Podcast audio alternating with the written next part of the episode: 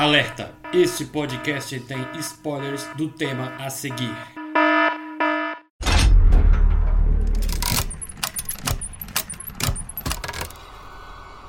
Olá, eu sou o Davi Cardoso. E eu sou a Viviane Rodrigues. Convidamos vocês para entrar no nosso mundinho de terror e espanto. Onde ninguém estará a salvo de um perseguidor implacável.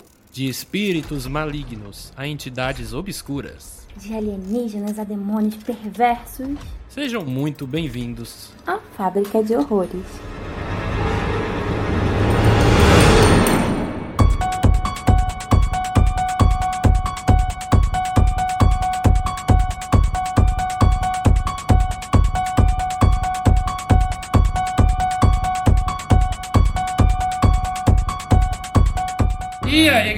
Do terror, estamos de volta com mais um Fábrica de Horrores, este seu podcast, onde falamos sobre obras do mundo do horror. E este é o podcast mais esperado pela pessoa que está falando com vocês. Esperou o ano inteiro para gravar, porque eu quis esperar o último filme dessa trilogia sair para poder gravar. Fazia até mais sentido do que gravar separado, né? E os filmes que eu estou falando aqui são a trilogia Halloween, produzida pela Blumhouse. E novamente eu trouxe aqui a Rebecca Bento para me ajudar aqui a comentar sobre esses três filmes, né? Halloween, Halloween Kills e Halloween Ends, que é o último agora, 2022. Oi, pessoal. Olha, vamos aqui analisar um filme que Davi mandava mensagem para mim todo dia com um meme diferente de Halloween. Sério. Sério. Eu não estava no hype, mas Davi me deixou no hype. Eu fiz isso? Sim, fez sim. Não tô lembrando disso. Eu tenho provas. Pois mande para mim depois. Eu tiro o print e você me manda, porque. Não tô lembrando. Foi você, inclusive, que me, me disse: Ó, oh, Davi, vai ter cabine do Halloween Ends. Não fui nem eu que te falei, foi você. Não, mas pô, a cabine eu sabia, né? A cabine era uma coisa, mas quem é que ficava mandando memes do Michael Myers? Então é isso, personas, né? Lembrando que o primeiro programa do Fábrica de Horrores é o Halloween de 78, o original, dirigido por John Carpenter. Vão lá escutar, que tá bem legal. E aqui a gente vai finalizar né, é, a franquia. Lembrando que a gente não vai falar do Halloween 2 de 1981 até o Halloween 2 do Rob Zombie de 2009. A gente vai ignorar todas essas sequências, mas a gente vai contar uma curiosidade ou outra, né? Para explicar por que teve mais três filmes de Halloween, do Michael Myers, com a Laurie Strode. E começando, né, pelo primeiro, obviamente, o Halloween de 2018, eu lembro que eu fiquei em choque quando eu descobri que ia ter um novo filme, porque eu era, eu sou muito fã de Halloween, o primeiro e tal. Eu entendo que os filmes são ruins depois do segundo. Tem um ou outro que é mais legalzinho. Eu acho que depois do dois, acho que só o H20 que eu gosto mesmo. E eu não acho essas coisas todas também, não é essa Coca-Cola genial. Poderia ser um pouco melhor. Mas comparado com o 3, que nem tem o Michael Myers, e o Halloween 6, ele é uma obra-prima, o H20. Assim, o, o Halloween é, é, uma franquia que eu gosto muito. Eu não sou tão fã quanto o Davi. Eu assisti esse filme porque Histórias da Titia Rebeca. Quando eu era criança, tipo 7, 8 anos, minha prima mais velha, tinha uns 11, é, ganhou um DVD daqueles que compra na Americana de Halloween, do, de 78. E aí encheu o saco pra gente assistir. E assistimos, eu gostei pra caramba. E desde então, é, toda vida que é sexta-feira 13, época de Halloween, eu sempre assisto Halloween. É um filme que eu gosto muito. Corta agora pra nova franquia. Eis que eu vou no médico Acho que foi em 2018, né, que saiu o, a nova, franquia, a nova franquia. O meu médico vai e fala assim: Nossa, eu tô doido pra assistir Halloween, porque eu gosto muito. Do nada. Aí eu, eu assim. Aí eu. Halloween no cinema? Ele, é, saiu um novo filme. Eu, pois bem.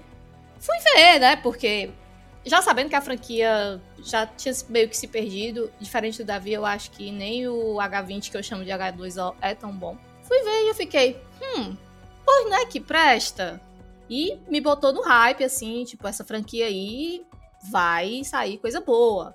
Primeiro que eu nem, quando eu, eu vi, eu nem achava que seria uma franquia, mas depois eu fiquei pensando, porra, dá pra fazer uns negócios bons. A minha experiência com o primeiro é o primeiro, né, da nova trilogia, é que eu fui ver na cabine de imprensa.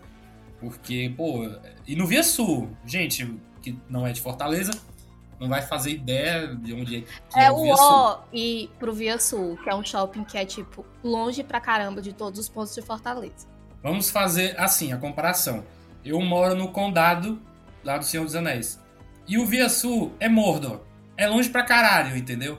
E foi um inferno pra chegar lá, porque eu peguei uma Topic, aqui a gente, aqui a gente chama de Topic, para os lugares deve ser van. Transporte alternativo. É, um transporte alternativo. E o motorista não parava de colocar mais gente num veículo que já é pequeno, que já estava apertado, tava um calor, então eu tava suando que nem um porco. Então quando eu cheguei no Via Sul, eu parecia que eu tinha chegado na montanha da perdição, entendeu? Pra destruir o anel do, do Sauron e tudo mais.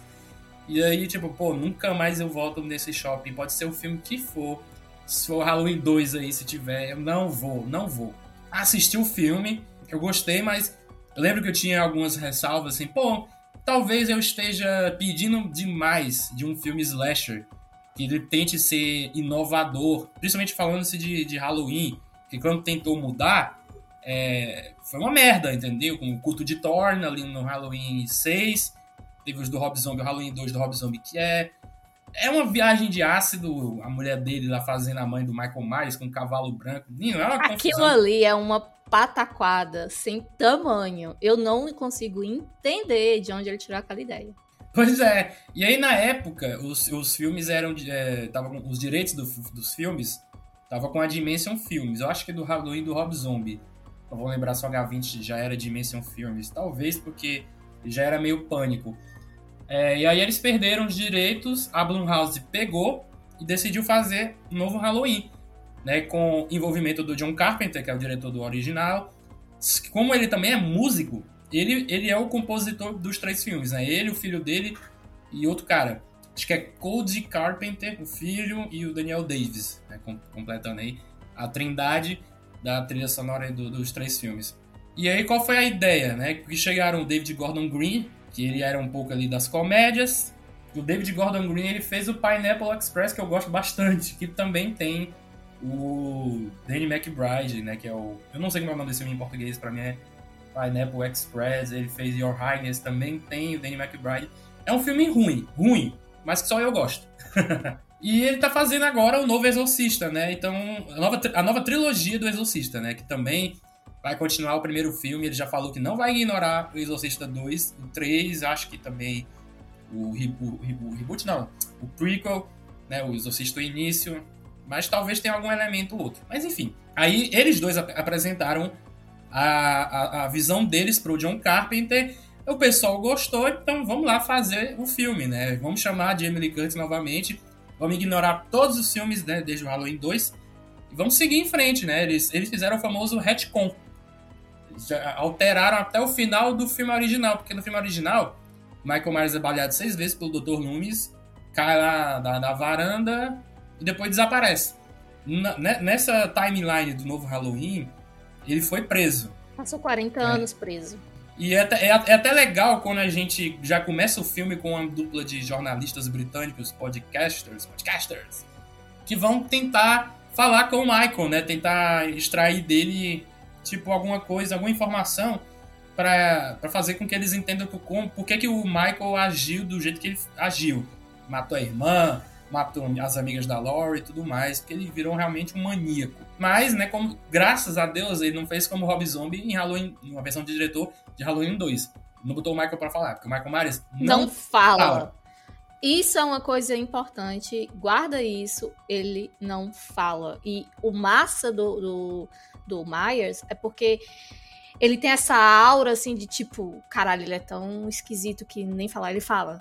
Exatamente, né? E a gente, a gente só ouve os gruindos dele com a máscara, né? A respiração. É só isso, né? O que deixa o personagem mais assustador. Porque o cara é praticamente preto no branco. O cara não fala, ele só anda, mata. E é isso. A gente não, não entende, não consegue entender por que, que ele é assim, por que, que ele não morre, né? Porque ele leva tiro, leva porrada, leva facada, paulada, como tem no Halloween Kills. E não é muita porrada, ele leva também nas costas. É, é forquilha, é um- aquele nome que a, a em crava nas costas dele? Ai, é, acho que é. Acho que é forquilha. Mas você sabe que esse negócio de não morre tem muito no cinema de terror, né? Dessas franquias. O Jason também é um que não morre, né? É imorrível. Então, o Michael Myers ele veio antes do Jason, então o Jason até que É. pegou isso aí também do Michael Myers, né? Eu acho que o Michael Myers, ele- eu acho que ele é o primeiro serial killer do cinema, né, do gênero slasher, que começou essa ideia de ser imortal. Apesar de ele não ser imortal, porque a gente vai, já já vai ver no Halloween Ends. Mas tinha essa história de que o Michael Myers ele não era um humano normal, ele era um sobre-humano. Apesar de que a Laurie Strode sempre nas suas narrações, Michael Myers era um homem de carne e osso. Ela sempre fala isso. My boogeyman. e ele não é um homem comum, ele pode ser homem, mas não é um homem comum, entendeu? Não. É, é tipo um. O Caba tem uns dois metros, velho. Tem dois metros ali, ele fez crossfit. Não, ainda tem isso, porque o Michael Myers é forte pra burro. Com 60 anos de idade, dá, dá pau de gente mais nova. Sim. sabe? E assim, ele não fez crossfit como o Michael Myers do Rob Zombie. O Michael Myers do Rob Zombie eu acho que é o mais assustador de todos. É, verdade. Que Aquele ali é imenso, meu irmão. Nossa é o senhora. armário. É um armário. O, ar- o armário de Nárnia, né? quadrado. Mas esse do, do Halloween do David Gordon Green, ele parece ser uma pessoa normal. Ele não é fortão, ele só é alto pra caramba. Né? Quem, quem faz ele é o James. Cadê? James Jude Courtney. Courtney. É o cara que tem 1,90m e pouco, se eu não me engano, que eu tinha visto na internet. Eu não disse que o Caba tinha quase dois metros? Pô, mas não é difícil também, né, de, de, de acertar. E assim, eu para mim, ele ele mandou muito bem fazendo o Michael Myers. Ah, Davi, mas também é só andar, é só esfaquear, tá? Não. Eu sei. Não é, não é. Eu discordo quem diz, quem diz isso. Sabe por quê? Porque o Michael Myers, é, como ele não abre a boca, ele tem que botar uma, pre- uma presença assustadora, entendeu? E quando ele vai matar, ele tem que matar de uma forma é, é que, tipo, não dê muita chance pra vítima. É pá! De, que, que- caralho, velho, ele só respirou e matou. Então não é uma, uma coisa fácil. É, fora também que ele é cego de um olho. Ah, ainda É. tem isso.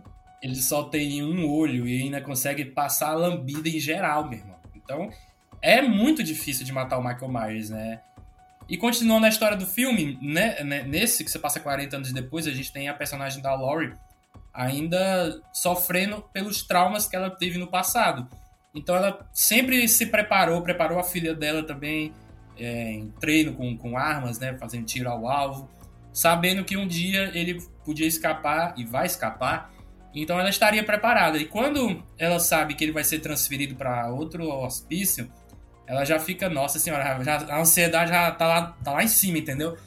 E aí acontece o que a gente já sabia que ia acontecer. O, o ônibus- ele bate por conta de que o Michael Myers né, matou os policiais e fez o que, que o ônibus caísse na, na- saísse da estrada. E aí é isso. Ele se liberta. Ele pega o carro lá que apareceu um, um pai velho com uma criança jovem, que é muito comum, né? Sempre. É o clichê do cinema de terror. Ou então uma mãe com uma filha. Não, eu digo assim que esse pai era muito velho pra ser pai daquele menino, entendeu? É só isso que eu Sim, dizer. também. Mas é um clichê, tipo, de quando tem uma fuga, ou então um testemunho de alguma coisa, é uma mãe com uma filha ou o pai com um filho. É, pois é, ele pega esse carro, dirige até uma oficina mecânica ali no posto de gasolina, onde estão os podcasters, mata o pessoal lá, mata de forma violenta, inclusive tem um com a mandíbula quebrada. É bem gráfico a cena. E ele pega a roupa, porque tem que ser a roupa de mecânico, não, não pode ser outra, não pode, não pode usar um mocassim, tem que ser um Não. um tênis É nada. icônico. É, mata os podcasters lá no banheiro e pega a máscara que tava no carro desses caras, né? E aí sim, a gente já tem, depois de uns 35 minutos de filme, a gente tem finalmente o Michael Myers de Michael Myers, né? Com toda a sua roupa, sua máscara, falta a sua faca. Ele vai pegar a faca na cena mais icônica desse filme, que é a cena né, que tem dois planos sequências, quando ele já tá lá na vizinhança de Haddonfield, no Halloween, no dia 31 de outubro. Inclusive, quando eu vi Halloween pela segunda vez no cinema, foi em 31 de outubro. Que massa! Caramba, isso é uma coisa massa. É, eu, eu, eu, ainda vou fazer isso. eu fui pra cabine e aí no dia 31 eu fui ver de novo, porque o meu irmão não tinha assistido, ele queria, ah, pô, vamos também. Agora sim, Rebeca, tu, se tu for fazer isso, vai ter que ser com Halloween antes. Não vou fazer isso com Halloween Ends, eu vou explicar o porquê. Mas aí, nessa cena icônica, ele dá uma passeada, né, pela vizinhança. Ele mata, acho que mata duas mulheres, se eu não me engano. E aí, na primeira, ele pega a faca lá na cozinha.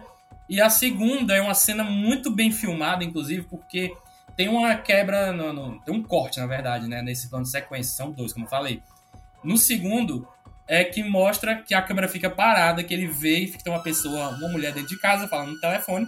Aí ele sai, vai dar a volta por trás e a câmera lá, paradona. A gente até vê ele passando pela lateral da casa. E aí ele entra por trás e mata a mulher. Cara, é uma cena linda. É uma cena linda, uma cena muito bem dirigida, diferente do, dos outros filmes do, do Halloween, que tinha uma direção segura. Nesse não, esse pelo menos ele tentou alguma uma coisa que, que é mais bonita, né? Cara, mas é porque eu vou defender aqui o estilo do Halloween é um estilo muito datado e isso não é uma coisa ruim, certo? É que datou que é muito dessa época, esse plano mais estático. Nessa época a gente tinha muito isso, quando, quando o filme lançou, né, o primeiro. E aí, nas sequências, vieram justamente isso, tipo, de, acho que até para manter uma certa coesão. Mas como em 2018 eles quiseram reviver a história e claramente deram uma repaginada, acho que foram para outro caminho de câmeras que é mais jovial. Pois é, né? E aí voltando, a gente tem. Eu, eu, essa parte da, da Lori é muito bem conduzida, porque no começo a gente vê que ela tá num, num estado, um misto, né, de estado de, de ansiedade, né, pela espera, o cara vai conseguir fugir, ele vai fugir, eu tenho que estar tá preparada né? Um misto disso com um misto do preparo do Batman, né? Então, quando ele finalmente escapa, e aí ele fala para todo mundo que, assim, ela não fala para todo mundo, mas ela sabe que ela tava certa o tempo todo. E ela fala, ó, oh, Michael Myers escapou, o ônibus bateu, vocês têm que sair daqui, né? Ela fala pra filha dela. E, e a, ela, ela, tenta comunicar com a neta, que é a Alison, mas a Alison tá numa festinha Halloween com o namorado e tal. Então já começa, né, mais um mais um massacre do Michael Myers que ele vai passando. Provavelmente deve estar matando alguém, mas a gente não vê. Até que ele mata a babá na casa, daquela casa que ela tá. A meninazinha tá cuidando do, do, do rapaz. E tem até uma piada que ele fala assim: Não, não vai lá não, senão tu vai morrer, né? Morreu. E morreu, Rapaz, se eu tivesse. Se eu fosse esse cara, eu ia correr junto com o menino. Ah, Dante, você já foi pega, desculpa. Concordo, tá certíssimo. Vou discordar? Não. É pior que o rapaz, coitado do rapaz, ele nem fazia ideia de que era o Michael Myers. Porque se fosse um ladrão comum, até podia tentar lutar com o cara, mas era o Michael Myers, né? Eu acho que não conseguia nem dar um tapa assim, sem querer. Conseguia, mas... não tinha que pagar um banquinho. É. mas continue, Rebeca, fala mais o que você acha do filme. Bom, é, eu acho que Jamie Lee Curtis, nesse filme, ela já não era mais uma moça e ela consegue entregar, né, para mim o que eu gosto de ver as mortes, obviamente, eu acho isso muito interessante, mas eu acho que a tensão que esta mulher sente o filme inteiro paga o ingresso. Paga você passar ali os seus quase duas horas ali assistindo, porque ela e, e, e, e, também quando eles se reencontram, né? Assim, botar assim como se fosse uma coisa boba, não é. Mas, assim, a tensão dela e, tipo, aquelas pessoas não sabem exatamente quem são quem, quem que é o Michael Myers. Nunca não tiveram um, um, um, não, não, viram. Sabe porque a, a, a Laurie contou. E aí e, e até uma coisa que, tipo, eu acho justo é que as pessoas podem dizer assim: "Ah, mas esses, esse, esse pessoal fica aí, tipo, mesmo sabendo do perigo e tal. Porra, o cara tava 40 anos preso. O que, que você pensa de uma pessoa que passou 40 anos na cadeia? Tá, tá caquético, não vai fazer porra nenhuma. Então, assim, nesse caso aí não é burrice, é só realmente. Nesse caso faz sentido. E por falar no Michael Myers preso por 40 anos, eu tinha esquecido de comentar uma coisa, que ainda no começo do filme, quando os jornalistas vão tentar falar com ele ele não fala nada, ele nem se mexe, e aí o repórter, o repórter não, o podcast é lá, o jornalista, né? Ele vai pegar a máscara da mochila dele, a máscara do Michael Myers. Aí o Michael Myers dá uma leve virada assim pro lado, E eu acho muito foda essa mística que tem o Michael com a máscara, né? Como se ele, sem, sem, a, sem o visual, né? sem o figurino tradicional de sempre, é como se ele estivesse incompleto. E aí, quando ele bota a roupa, bota a máscara, é como se sentisse uma força maior, sabe, Rebeca? Provavelmente. É, existe na psicologia, eu não sou psicóloga, tá? Mas existe na psicologia um lance de você, tipo, é, é, quando você tá com alguma coisa que você tem um relacionamento afetivo e tal, você criar forças sobre-humanas. Tipo, sei lá, você não tem coragem de pular do terceiro degrau da escada, mas se você estiver usando um tal tênis, aí e alguém te disser esse tênis aí ajuda a pular, você pula, entendeu? Mesmo você não tendo coragem. Pois é, né? Era algo que já tinha desde o primeiro filme, mas a gente ainda não sabia muito disso, mas tá lá. A parada dele não querer ficar sem a máscara, né? Porque. E tem que ser ela, não pode ser nenhuma outra, tem que ser ela. Ele não pode comprar uma nova. É isso que eu acho. É. Massa! Tipo, não pode ser uma nova. E aí tem um personagem novo nesse filme, que é o Dr. Sartain, que é tipo o novo Loomis, como fala a Laurie, que me assustou rapidamente quando eu vi este filme lá na cabine. Quando ele. Ele, ele tá sempre falando pro, pro policial, o Frank lá, ó, oh, não pode matar ele, ele é um. Como é que é que ele fala? É, propriedade do Estado, é isso. Ele é uma propriedade do Estado, você não pode fazer nada com ele. E o Frank disse: Não, senhor, eu que impedi a morte dele quando eu o prendi. Eu fiz burrada e agora eu vou me redimir. Eu tenho que matar esse cara, né? Só que aí Dr. Sartain pega lá seu bisturi e crava na garganta do Frank. Eu acho isso. Eu acho essa cena, eu fico. Puta que pariu, irmão. Você tá doido? O problema não é nem isso que eu, que eu me assustei. O problema é porque ele quer que quer entender como funciona a mente do mal. Ele quer entender como é que o Michael Myers é, como é que ele age, e aí ele bota a máscara nele mesmo. Quando eu vi essa isso, né? cena, né? essa cena é meio é meio bizarra, mas eu vou explicar por quê. Quando você pensa tipo, cara, quem usa essa máscara é uma pessoa que é um psicopata que matou muitas pessoas. E você tá botando a máscara de um psicopata. Tem um negócio pesado por aí, entendeu? Sim, essa máscara representa muita dor, muito sofrimento, violência. E aí o cara bota na cara. Aí eu, eu pensei assim: esse filme tá querendo me fazer acreditar que daí pro final, ele que vai ser o assassino agora, porque ele quer se sentir um Michael Myers botando a máscara. Eu não acredito, Sério? não. Eu não acredito. Sério que tu pensou isso? Não, muita gente pensou. Eu não pensei. Ah, muita gente que eu conheço pensou nisso. Não, não acredito, não, que vai ser isso daí. E aí, graças a Deus, rapidamente, isso foi desfeito com o Michael Myers saindo, conseguindo sair do carro. Né? A, a Alison, a neta da Laurie, estava lá também. É, e ó, uma coisa que vocês têm que guardar aí: o Frank levou umas bisturizadas na garganta e foi atropelado. Foi atropelado em off, mas foi atropelado. Guarda isso aí. E aí, beleza. Aí o Michael Myers consegue escapar do carro, vai parar de frente para casa da, da Laurie, né? E aí eu acho que tem a melhor morte do filme e acho que top 3 aí da franquia inteira, que é a pisada no rosto do Dr. Sartain. Gente, caramba! e a gente já tava discutindo, né? Como é que mata, assim. Mas aí lembra, também do Michael Myers. Porque tem que contextualizar, para quem tá ouvindo esqueceu ou não viu. Ele pisa na cara do Dr. Sartain, que o Dr. Sartain diz: diz uma coisa, fala alguma coisa, ele não vai falar, burro. E aí o Michael Myers pisa na cara do Dr. Sartain e a cara do Dr. Sartain vira um melão. Menino, parece Scanners, lá aquele filme Scanners, quando a cabeça explode. Eu adoro, eu, eu adoro essa cena, eu acho essa cena assim bem feita no nível, tipo, o close que dá e, e é num ambiente escuro, né?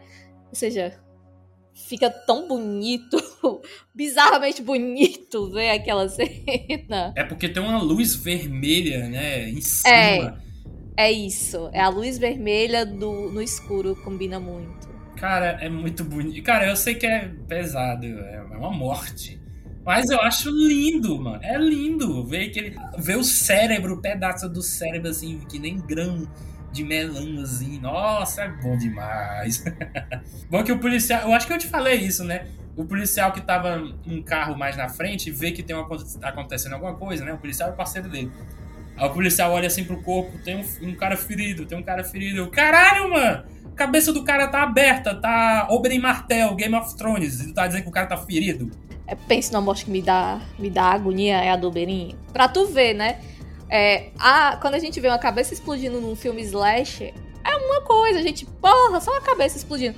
Agora vai ver uma cabeça assim sendo esbagada, explodida num, num outro, num Game of Thrones da vida, num outro filme, assim, você fica, puta que pariu, como é que isso é bizarro. Mas no, no Halloween Kills tem uma morte que me dá agonia também, que é a morte do Big John. Big John leva uma facada no sovaco, meu irmão. É, essa é agoniante. E aí depois o Michael Myers, ele fura os olhos do cara. E na versão estendida, porque eu, eu, eu baixei recentemente, assisti a versão estendida, até agradeci que fosse ela. E na versão estendida tem, é, é, tem mais segundos dele enfiando o olho mesmo no, na, no buraco, e aí o olho sai. Caramba. Os dois olhos saem. Ai meu Deus, que agonia. Mano, é, é assim, a do, do, do, do Dr. Sartén nem me causa tanto assim, eu fico é, dando risada. Olha o melão. Mas a do Big Joe, mano, depois eu vou te mandar, assim, se tu tiver guts, né? Se você tiver aí vontade de ver. Ah, eu vou. Eu, eu, eu assisti já o Halloween Kills, né? Mas eu não lembro de todas as mortes, não. Então eu quero, eu quero ver. É porque na versão de cinema é, não mostra tanto, entendeu? É, mostra um segundo ou um segundo e meio dele furando os olhos do cara. Mas na versão estendida não, é bem mais, assim, uns 4 segundos, 5, entendeu? Dá, deu pena, deu pena do cara, deu pena. Mas vamos lá, voltando pro Halloween, né? Primeiro, como eu falei, ele vai estar de frente já pra casa da, da Lori. E detalhe, também guardem isso. Ele não foi porque quis até a Lori. Foi levado até lá. Já já a gente vai falar uma coisa sobre isso aí no Halloween Kills. Isso a gente não, não se esquecer, que tem isso também. Aí tem o um embate final. Não é o um embate final, é o um embate final desse filme, né? Da Laurie com o Michael Myers, que ela tá com escopeta. Ela tá Sarah Connor, meu irmão. Caramba, essa cena, para quem é fã da franquia e vê ela escopeteada, né? Eu fico assim, eita porra, é agora! É, cara, você tá só se preparando pro, pro fight, né? Pro X1 da Laurie com o Michael. É, aí a Michael mata o genro dela, né? E com correntezinha, mata enforcado. Aí ela olha, fudeu. O Michael já tá aqui. Pede pra filha se esconder, porque a casa toda foi projetada para ser uma prisão. E aí, quando a Laurie se, esco se escora na porta, que eu acho que ela não deveria ter feito isso, o Michael quebra o vidro, pega a cabeça dela, bate umas três vezes na porta. A, a, a, essa senhorinha já era pra ter tido uma concussão, mas não teve. E aí ela atira. Ela vai tirar na cara dele, né? Mas aí ele segura o cano da arma. E aí ela atira. Explode dois dedos da, da mão dele. Uma pessoa normal reagiria como? Ah, meu dedo! Como é que o Michael reage? É isso. Mais uma terça-feira comum aqui na minha semana. Exatamente. É uma coisa que me deixou surpreso porque eu não imaginava, pô, o Michael Myers vai ficar com três dedos nessa mão, ele vai matar agora, vai ter que usar só a outra mão agora. Se bem que se ele usar a faca com a mão de três dedos, não vai. Ainda dá. Não sei, né? Talvez tô fazendo aqui, tô tirando dois dedos da minha. Eu, eu tô fazendo aqui e deu. Assim, tipo. Eu tô fazendo com controle, né, também. Foi do, foi do mesmo jeito que o John Wick perdeu dois dedos no John Wick 3. Então eu fiquei, caralho, o cara vai ficar sem dois dedos, mano do quarto filme inteiro e o quinto também. E o embate final tem uma cena muito maneira também, que quando eles estão lutando no andar de cima, a Michael Myers é, joga a, a Laurie da varanda, já tá esfaqueada inclusive, aí ela cai no chão. E a gente pensa, puta merda, agora a mulher morreu, a mulher já, já levou três cabeçadas na porta, já levou uma facada no bucho, e o foda é que ela morde os dedos, os dedos não, né, onde tá arrancado os dedos da mão do Michael Myers. Aí é bom demais, mano. A mulher não tá nem aí, mano. A mulher morre mesmo, mano. Eu, eu gosto da, da forma como essa cena foi filmada, sabia? Eu também, porque quando ele, ele se esconde atrás daqueles bonecos que ela usava para atirar, cara, não dá pra ver que ele tá atrás de um. Sim! Eu achei essa uma sacada genial. Genial, genial, genial. Porque, tipo, você leva você a pensar.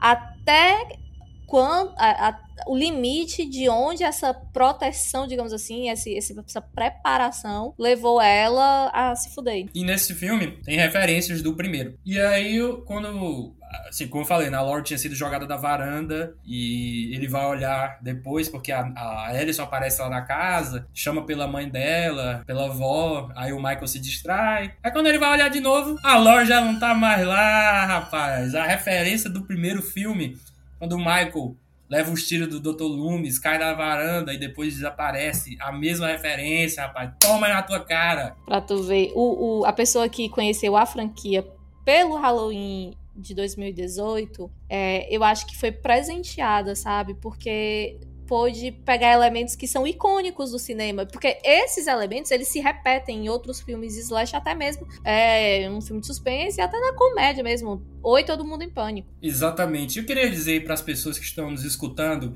sim, eu sei que a gente está descrevendo cena por cena do filme, mas é porque este podcast é diferente. Esse podcast é especial. Eu quero falar todas as cenas que eu gosto dos filmes. Pelo menos desse aqui, né? Porque do, do Kills pra frente aí. Né? Mas vamos lá. E aí tem a luta final do Michael contra a Laurie, contra a Alison e contra a Karen, né? Porque as duas estão lá no, no, no, porão que a Laurie criou como uma cadeia, né? E o Michael vai até lá e consegue arrancar na força aquele, aquela, aquele balcão. Mano, o cara tá sem dois dedos, o cara arrancou o balcão, mano. Ali ele baixou o Clark Kent, né, em Smallville. Claramente, ali foi uma referência. pra você ver o quão forte ele é. E aí tem uma cena muito boa, muito. Que é plot twist também, porque a Karen tava com uma arma e que era arma para atirar nele, obviamente. E ela tava, oh, mãe, eu não consigo, eu não vou conseguir atirar. E quando o Michael aparece, ela mira nele e ela diz: Te peguei. Pá! Dá um tiro. Que dizem que pegou no rosto, mas eu acho que pegou de no pescoço aqui na jugular de raspão. Mas parece que pegou na máscara, porque tem um rasgão aqui no, na bochecha. A máscara tá no, nesse novo tá super fodida. Eu acho que pegou no rosto mesmo, Davi. Então, deve ter pegado no rosto, mas a impressão que eu tive foi que foi na, no pescoço. Mas depois que eu vi a máscara rasgada na bochecha, eu pensei, pô, acho que deve ter pegado de raspão, então. Porque eu acho que não chegou a acertar e cravar a bala, entendeu? Uh, e aí a Lori consegue jogar ele pro, pro porão e prender ele ali. Cara, é muito foda todos os shots que tem do Michael de frente, assim, entendeu? E aí ela taca fogo na casa, taca fogo em tudo e vão pedir ajuda para um carro que tá passando lá de fora. É, e é assim que o filme se encerra, com a casa queimando, a gente pensando, pô, finalmente o Michael vai morrer, né? E a câmera congela na, na faca que a Alison tá segurando. E dá aquela ideia de Halloween 4. E rapaz, será que a Alison vai ser a nova assassina? mesmo jeito que foi na época, será que a Jamie agora vai ser assassina? E foi totalmente ignorada no filme seguinte. eu não sei se foi. É, eu não sei se foi isso que eles queriam dizer. Eu acho que eles só queriam encerrar mostrando a faca mesmo. E o pessoal teve outra, outra interpretação, né? Eu interpretei, assim, tu interpretou que viria uma sequência, então. Não, não, assim, o, a galera interpretou como se ela fosse a nova Michael Myers agora, mas não foi nada a ver. Eu sei, mas uh, tu, tu, tu, quando terminou de assistir esse filme, tu pensou assim, porra, vai vir outro filme. Tu pensou não, isso? eu pensei assim, caralho, já acabou. tem que voltar para casa agora, eu tenho que voltar de morda pro condado, que droga. Quando acabou esse filme, eu, eu tive a impressão que ia acabar por aí, né? Eu assisti em casa esse filme. Eu, e eu pensei, porra, legal aí, fizeram outro filme, que bom. Mas não, não pensei que ia ter outro, porque para mim ele teve um final, certo? Ah, mas será a gente ainda podia maldar? Será que ele morreu? Não sei o quê. Cara, isso é massa, porque você ficar imaginando o final e não ter certeza dele. Olha, olha quanto tempo um filme vive na sua cabeça só pensando nisso. E outra, a gente não tem certeza se o Michael morre, porque tem uma tomada que mostra o local onde ele estava preso, né? O porão pegando fogo. E a gente não vê mais ele. E aí eu fiquei, ih, rapaz, isso aí, cadê ele? Cadê ele? Não morreu não? E aí, quando o filme acaba e os créditos finais estão se encerrando, você ouve a respiração dele. E sim, tem isso. E eu só descobri muito tempo depois. Ou, peraí, é tipo um pós-crédito, porque eu. Quando terminou, quando mostra que pá, acabou, eu. Acabou, acabou, tirei, entendeu? Tem a respiração. Tem a respiração dele aí no final dos créditos. Se você quiser procurar aí, eu até espero aqui, você vê. Não, eu não vou procurar agora não, porque eu vou assistir o filme todinho de novo e eu quero ter, eu quero ter essa experiência de ver, tipo, com, a, com essa respiraçãozinha no final de novo e tal. Porque eu não, eu não sou, eu sou uma pessoa que detesta cena pós-crédito e qualquer coisa que vem nos créditos, tá? Então eu nunca assisto. Então é isso, né? O filme Halloween teve críticas positivas depois de muito tempo. Eu acho que desde o primeiro ele não tinha críticas positivas, ele tinha críticas medianas para positivas do H20, mas o resto todas negativas. O filme que custou de 10, 15 milhões faturou 255 milhões. Foi um sucesso extraordinário para o gênero. Passou o Pânico 1 de maior bilheteria de um filme slasher.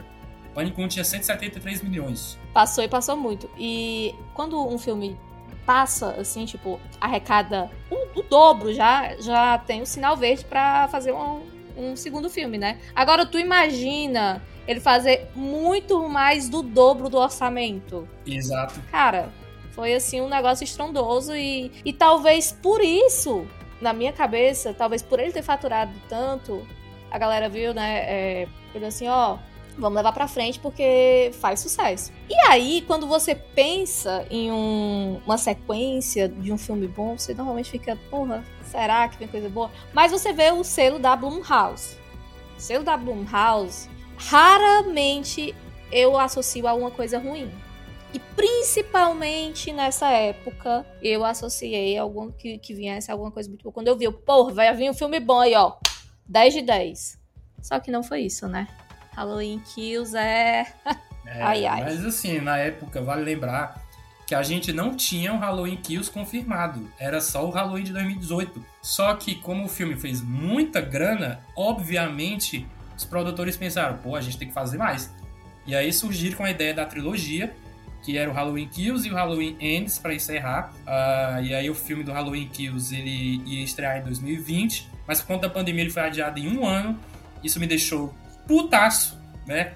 Putaço com a pandemia. Que é um filme que não se justifica, tipo, ter sido adiado pra pra passar no cinema, não. É um filme que facilmente dava para ter saído assim só no stream e tava tudo bem. Pois é, e saiu, né? Então, um ano depois, em 2021, quando a pandemia tinha desacelerado, mas também foi um ano de merda 2021, mas quando estreou não tava tão merda assim. Então estreou Halloween Kills nos cinemas e no Peacock, que é o serviço de streaming da Universal. E eu lembro que eu estava em Jericoacoara e eu, puta que pariu, as críticas do filme estão muito negativas. E aí eu voltei para casa, fiz o que tinha que fazer no computador e aí botei o filme para assistir. E aí Halloween Kills, ele começa exatamente onde termina o Halloween de 2018, ele continua a mesma noite, inclusive não tem salto temporal de nada. Então esses dois eles passam em 31 de outubro de 2018. E Rebeca, eu, eu, eu quero dizer, para dar uma contextualizada, que este filme ele é tipo um epílogo do primeiro filme. Ele é tipo uma DLC, sabe? DLC de jogo. Você sabe o que é DLC? Sei. Esse filme e Um Lugar Silencioso Parte 2 são umas DLCs do primeiro filme. Era um filme que foi. Ele foi feito para ganhar grana, porque a história dele, basicamente, é o Michael Myers mais puto ainda, porque ele já tava puto por ficar preso por 40 anos, e agora ele tá mais puto ainda, que foi deixado para morrer queimado. E tudo que ele fez no filme anterior, né, as mortes, algumas era off-screen, às vezes nem mostrava.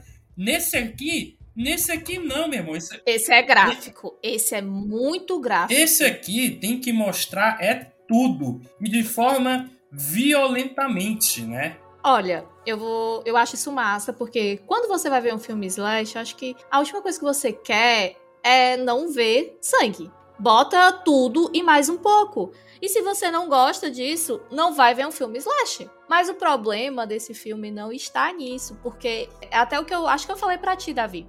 Se pegasse é, as mortes desse filme e jogassem no Halloween Ends, dava um filme tranquilamente. Eu acho que Halloween Kills e Halloween Ends era para ser um único filme. Eu tenho essa impressão.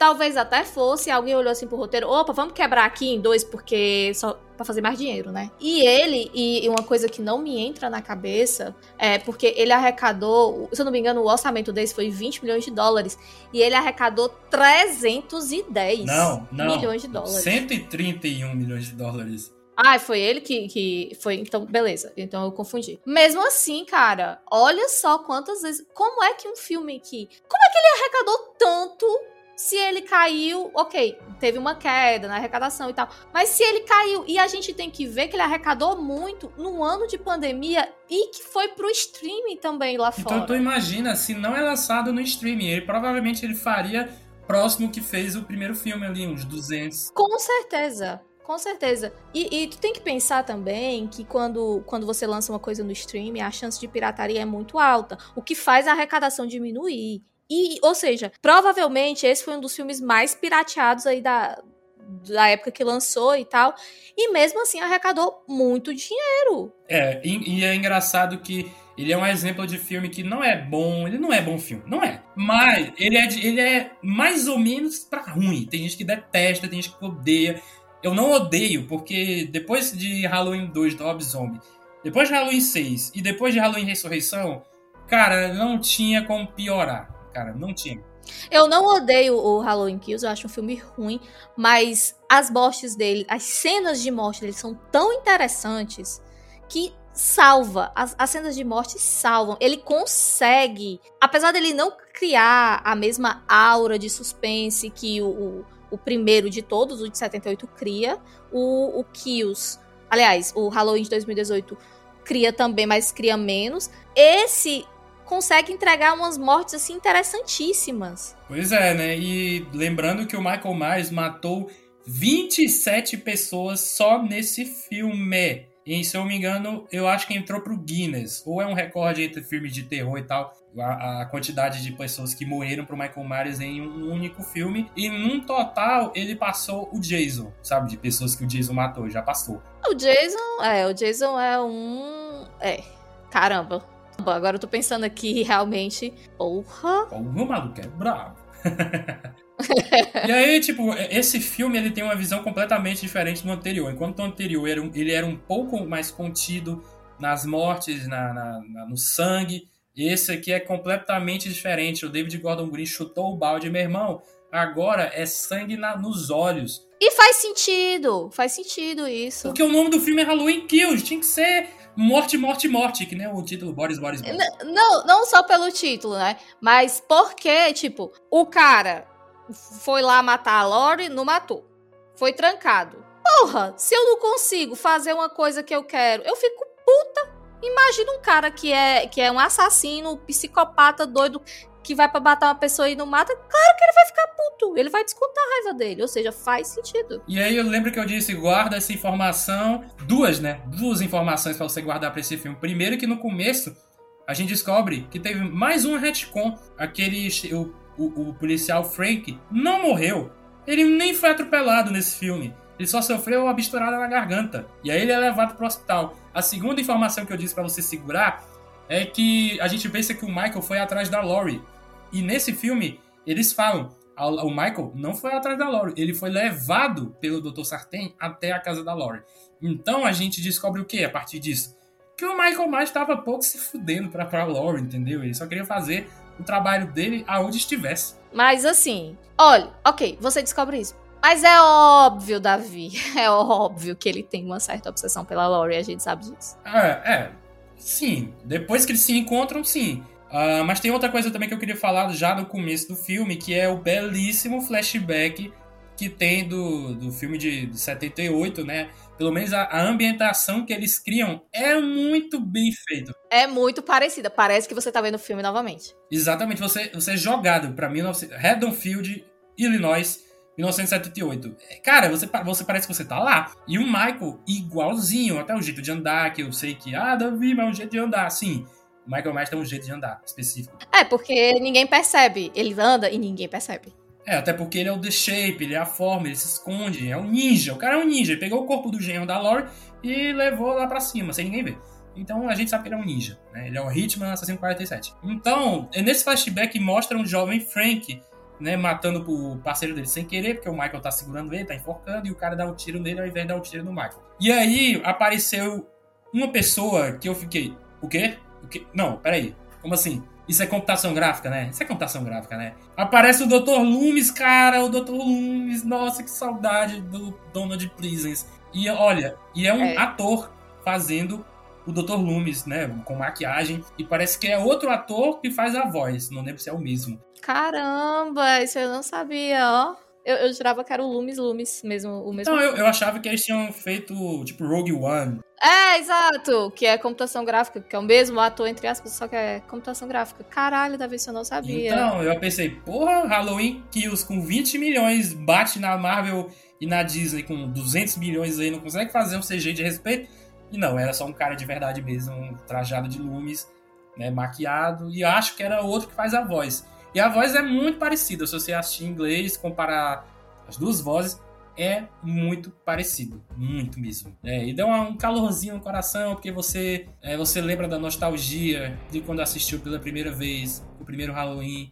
E, continuando, né? A gente segue a trama do Michael Myers matando um monte de bombeiro. É, ele, ele mata bombeiro. Tá ligado quando você pega, vê as formigas, sabe? É assim, você vai tacando a chinelada? É. é isso. Cara, que pena dos bombeiros. Agora teve um que foi muito idiota. Que ele ficou segurando a mangueira, jogando água na cara do Michael Myers. E o Michael Myers tava indo na direção dele. Davi, nesse momento, eu pensei assim, porra, essa água é ácido? Porque aí faz sentido Sim. jogar.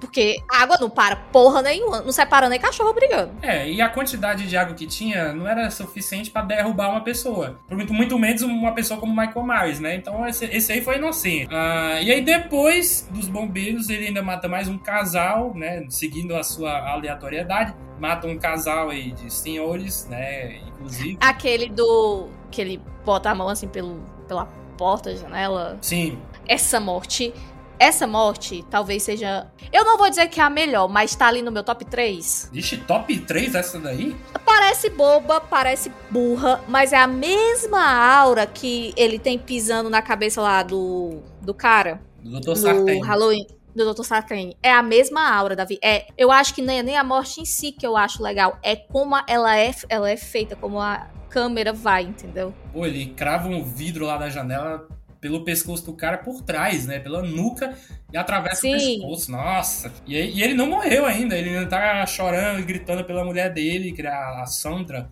E, ele, e, e ela, a Sandra, ela levou uma lâmpada pela metade no pescoço. E aí, eu, puta merda, matou a mulher também. E a mulher tá olhando o marido ser esfaqueado nas costas. A arte do Michael Myers. E aí, essa mulher aparece no Halloween Ends. Eu, putz, a mulher não morreu. Então são 26 que o Michael mais matou, não são 27?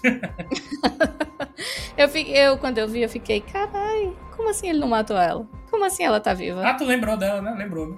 Lembrei. Lembrei assim, porque eu fiquei com a sensação, tipo, de ter. Eu já conheço, eu te conheço, eu te conheço, eu te conheço. Depois eu fui ler alguma coisa e tinha lá falando. Foi algum daqueles links que eu te mandei. Eu acho que eu te mandei, cheguei até a te mandar. Sim, sim. E aí nesse filme temos a volta do Tommy Doyle e da Lindsay, né? A Lindsay que, e o Tommy, que foram as crianças que a Laurie cuidou no primeiro filme, pro primeiro Halloween. Então, esse povo retorna. E também a Marion, que era médica, enfermeira, que estava com o Loomis lá no primeiro filme também, dirigindo, e o Michael escapa. Então, a mesma personagem. Uh, acho que são as mesmas atrizes das duas, a Marion e a Lindsay, mas o Tommy Doyle é outro. O Tommy Doyle, quem faz ele nesse filme, é o cara lá do Clube dos Cinco, o nerd, o nerdinho. É, ele é legal, eu gosto dele. E aí, rapaz, tem uma parada nesse filme que é legal no começo, mas depois de umas mil citações, aí fica brega, né? Fica tosco. Que é o Evil Dies Tonight, né? O mal morre hoje à noite. Que... Sim, eu não aguentava mais. Esse, esse filme, ele além de lento, ele fica falando muito isso, é chato. Não, ele não é lento. Lento é o Halloween Ends. Calma que você tá trocando, é. você tá trocando os filmes aí. Pra tu ver como, como o negócio é sério desse filme.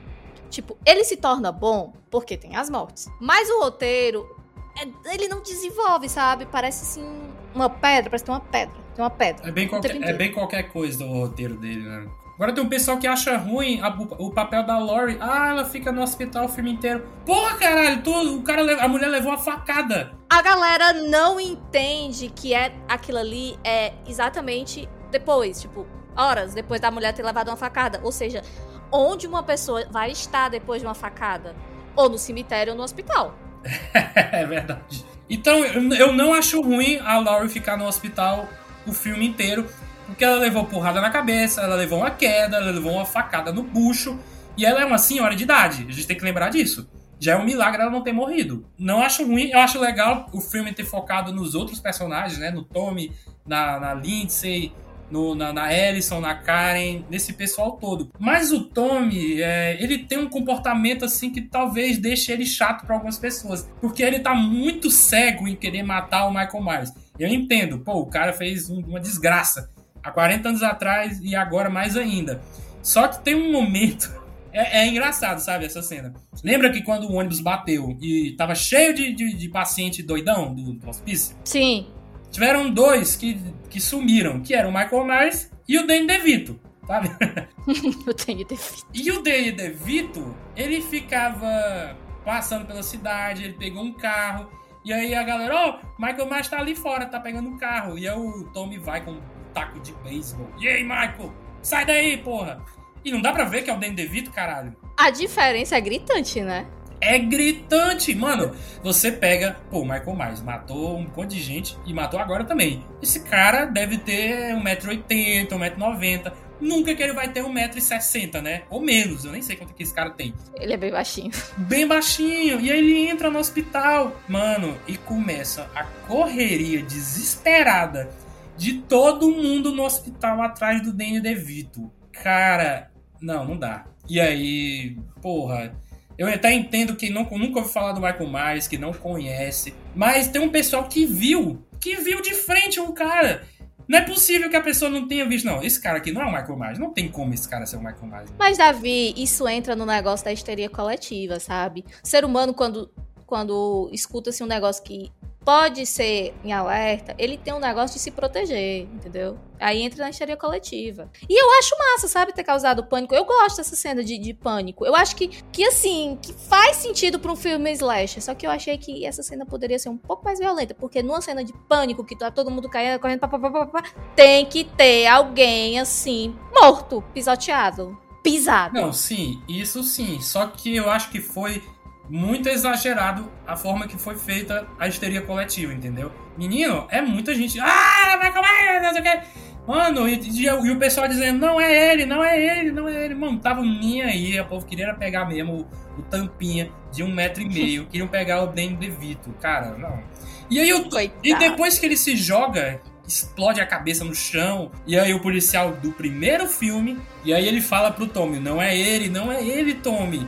E aí o Tommy fala: Tem certeza? Você nunca viu ele sem máscara? Não, não, mano. Eu não acredito que tu ainda tá duvidando que esse cara não. É, é, que esse cara. Que é o Michael, sabe? Não é possível. A cara tinha falado pra ele: Não é ele, Tommy.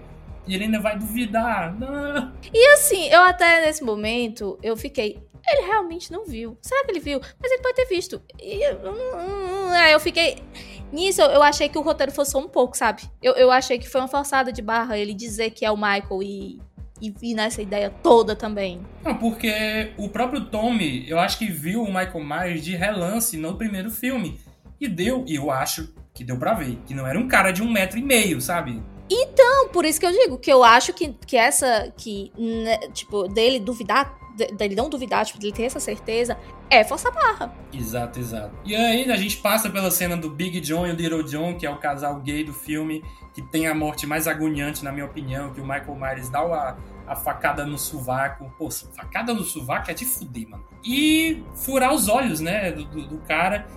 Eu fiquei com pena do cara, sério. Só porque ele mora na casa do Michael é foda. Agora, Davi, vamos pensar aqui. Pensa comigo. O Michael, ele não é de morte rápida, ao invés de tortura? Ah, cara, é, sim, ele gosta de matar rápido, mas também gosta de fazer a arte dele, né? Tipo, ele, ele, o, o 78, eu sempre gosto de ter o 78 como referência, para mim, sempre, sempre. 78, ele, eu não lembro dele torturar ninguém, não. É, tipo, é pá, mata. Próximo, pá, mata. Próximo, pá, mata. É, é sempre assim. E aí, será que não foi meio que fugir um pouco da proposta original dessa tortura toda?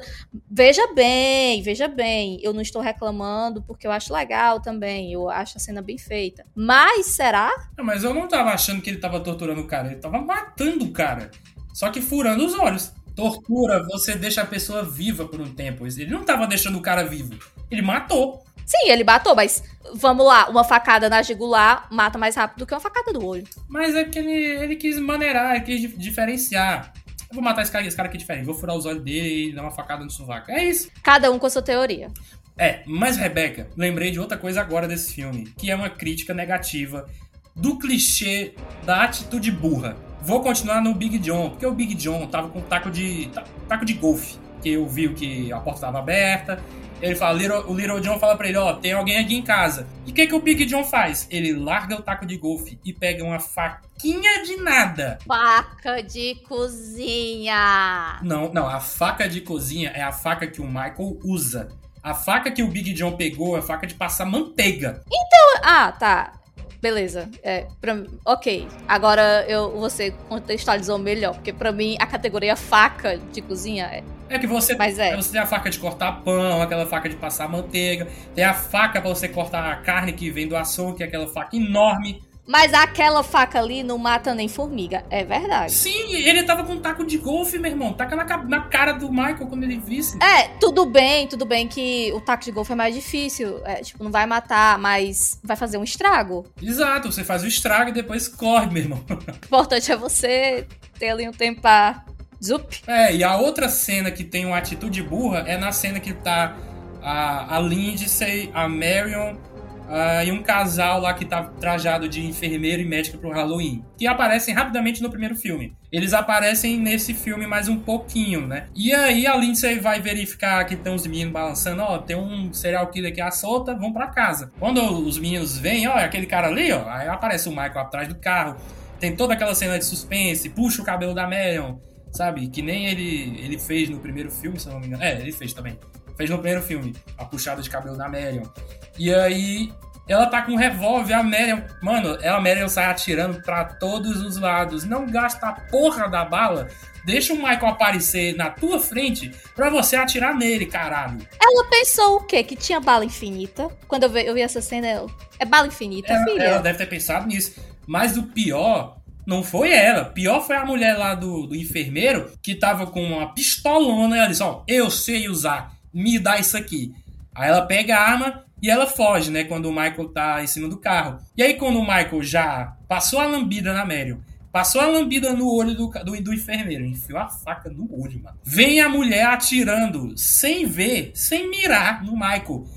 Agora, o que eu acho legal é a trilha sonora do John Carpenter, que tá foda nessa hora, e a reação do Michael. Porque quando ele, a mulher começa a atirar, ele vira bem devagarinho pra ver a mulher lá atirando. Ele não vira de uma vez, entendeu? Ele não leva o susto. E aí, mano, a mulher já vai gastando todas as balas. E aí, quando ela chega na porta, o Michael chuta a porta, a porta bate na mão dela, a mão dela vira a arma pra cara dela e ela atira. Tudo isso ao mesmo tempo. Eu acho essa cena muito bem feita e muito surpreendente mas retrata muito bem, assim, o dia a dia e uma coisa real, porque pessoas normais não sabem usar armas. Mas Se é... elas estão com armas, é já esperado que vai fazer uma merda. Mas é- Então eu acho essa cena tudo. Mas essa sabia, ela falou que sabia usar arma. Será mesmo? Claramente não, né, filho? Não deu pra gente saber porque a gente não, não desenvolveu esse personagem. Então a gente acredita no que a mulher falou. Então, porra, você vai gastar todas as balas de longe, podendo se aproximar dar um tiro na cara dele. É, é, muito ruim, é muito idiotice, mas a trilha deixa a cena tão, tão enervante que é, é foda quando o Michael sai do carro e aí toca a guitarra. Nossa senhora, me arrepiei já aqui. Então, o filme pode não ser tão bom, mas a trilha sonora, na minha opinião, dos dois filmes, né? Elevam muito, velho, as obras. A trilha, a trilha ajuda e esse filme, como eu falei, as mortes são legais de ver. São legais. Até as mortes burras são legais de ver. Exatamente, né? Eu não sei, é que eu acho que você não tem muito essa paixão por trilha sonora e, e mais ainda desses filmes do que eu tenho, entendeu? Eu disse pra ti que eu não gostei da trilha do Halloween Ends, achei que tava sem emoção, mas é porque eu não prestei atenção direito, sabe? O filme não tava tão bom, aí eu xinguei tudo, até a trilha sonora. Então, quando eu baixar para escutar de novo, é, pode ser que eu mude de ideia, né? Então, não vou falar da trilha sonora do Halloween Ends com, com bagagem, né? Eu não vou falar muito, não. Mas sim, continuando e terminando o Halloween Kills, né? O Frank tá lá conversando com a Laurie. Ah, eu fiz besteira, Laurie. Fui eu que impedi o Dr. Loomis de atirar no Michael. Né, eu fiz merda, mas eu vou mudar e tal. E do outro lado tá lá o mob, né, como se diz em inglês, né, a galera reunida para matar o Michael. Tá a Ellison com a escopeta, o namorado dela com a pistola, o namorado, o pai do namorado dela, ó, vamos para essa casa aqui. O Michael tá indo em direção à casa dele, né? Que é a casa do Big John e do Little John. E aí, mais uma idiotice. Eles chegam na casa e aí o pai, não, deixa que eu vou sozinho. Não, não deixa que eu vou sozinho. Cara, eu sei, você tá querendo proteger seu filho e tá querendo proteger a namorada do seu filho. Mas chama alguém de reforço, pelo menos, cara. A, a lógica é tipo, fica atrás, fica atrás, não fica aí. Até porque, e se vier de lá e os caras lá parados, tá ligado? Vai matar, é? Então é todo mundo junto aqui, ó, ninguém se mexe atrás de mim. É, ó, se quiserem, se quisessem ir os três de uma vez, vai o um, o último vai de costas, o meio vai olhando para um lado e o primeiro vai olhando para frente. Essa é a formação. Valeu, Davi. Ou você chama o reforço, que era mais seguro ainda, né? Você podia levar umas 15 pessoas para dentro da casa para matar o Michael. Mas enfim, a gente sabe que isso não ia dar certo, já já vai chegar. E aí mais uma vez a gente tem o Michael Myers ninja, porque assim que o, o cara entra na casa, a gente eles ouvem um barulho os dois já saem correndo e entram na casa. E o, o Michael já tinha levado o cara para o sótão, ficar esmagado lá no sótão. A gente, a, gente, a gente nunca viu o Michael Myers correr, mas nessa hora certamente ele correu. Porque não tinha como. Não dava tempo, cara. Não, não dava. dava. não dava, verdade. Não dava. E aí tem uma cena de morte, a morte do Cameron, que a trilha sonora, mais uma vez, deixa tudo mais foda. Assim, é outra morte que dá agonia. Eu vou, vou botar essa na lista também. É, a, a Ellison foi jogada de escanteio, quebrou a perna, e aí o Cameron leva uma facada, o Michael pega ele e joga a cabeça. Como é que. O nome daquele negócio lá? Não, não, não sei. Então, gente, vai ser um pouco difícil de descrever. eu não sou boa de nomes de instrumentos. Não, não é um instrumento, é uma parada que tem na casa pra você, tipo, botar a mão e não escorregar e tal, se segurar. Eu sei, é, mas é um instrumento não deixa. Enfim. Ai, meu Deus. Cachepô, eu acho, mas não é não, isso não é esse nome, não. Então, gente, se quiser, bota aí na internet Halloween Kills. Cameron's Death. Aí você vai saber o que, é que eu tô falando. Mas ele pega a cabeça dele, aí puxa para cima, aí quebra, acho que a pescoço, mas não, não quebra a ponto de matar. Aí ele empurra para baixo, pra cabeça aí e o, o, resto do corpo não. Menino, dá uma agonia desgraçada. E aí a Ellison, vem me pegar, seu filho da puta. Aí ele, o quê? Xingou a mamãe? Pera aí.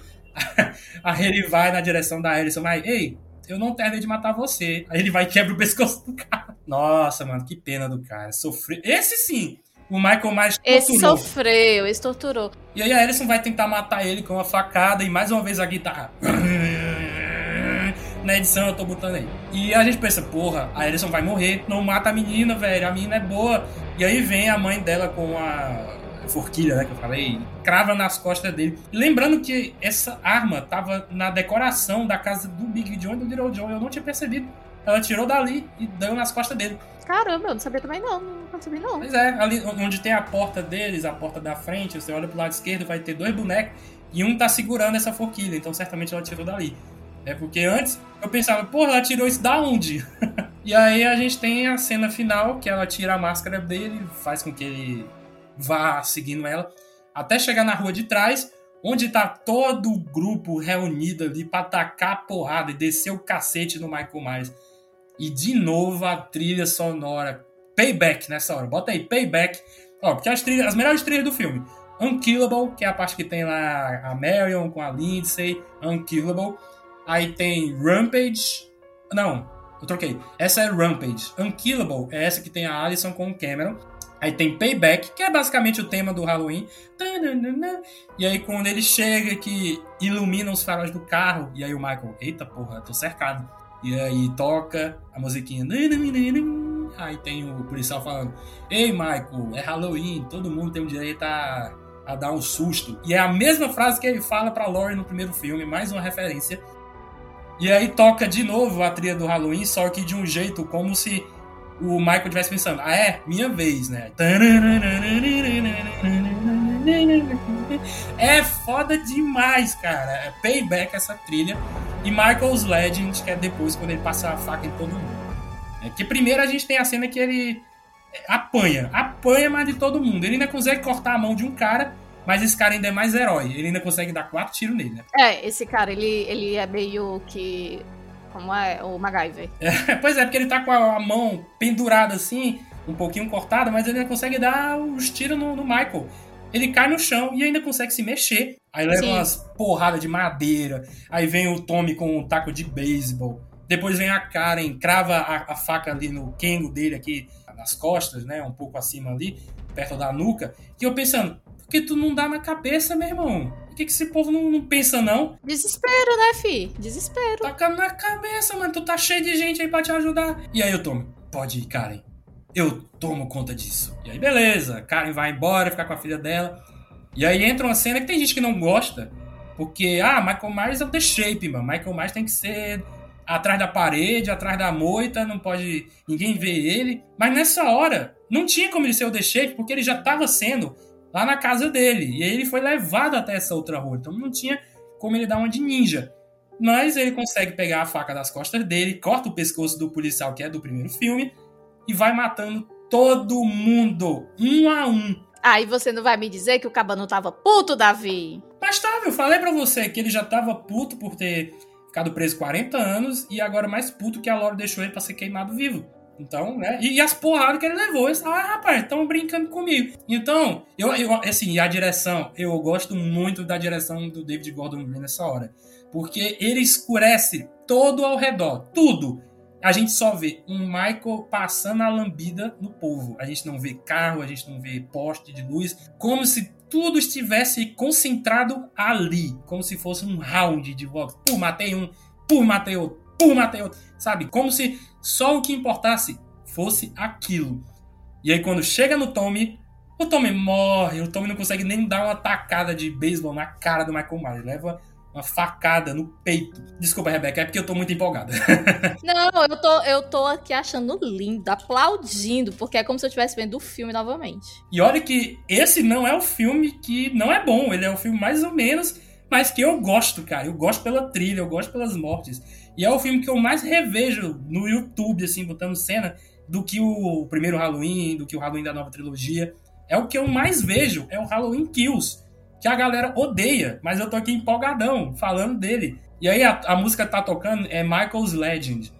E quando ele acerta a faca no, no Tommy, pode prestar atenção que começa a ficar tam, tam, bem devagarinho, sabe? Caralho. E parece uma trilha fantasmagórica, como se fosse uma trilha de casa mal assombrada. Pode botar aí você que tá ouvindo, Michael's Legend, bota aí, acho que são dois minutos que toca essa hora.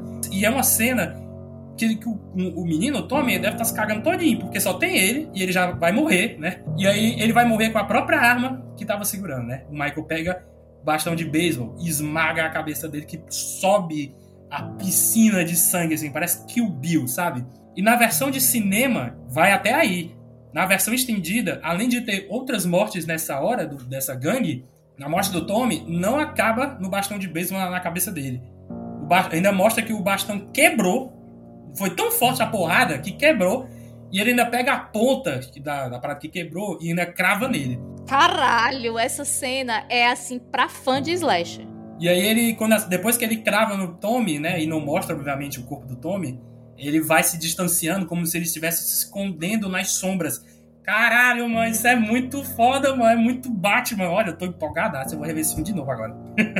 é, esse filme é um filme que, tipo, ele pode ter um roteiro ruim pode ter seus defeitos, ele pode ser cansativo em alguns momentos, mas bicho, ele tem o que todo slasher, foda-se qual slasher, bom tem que ter, que se preza tem que ter, que é morte, e é morte bem feita.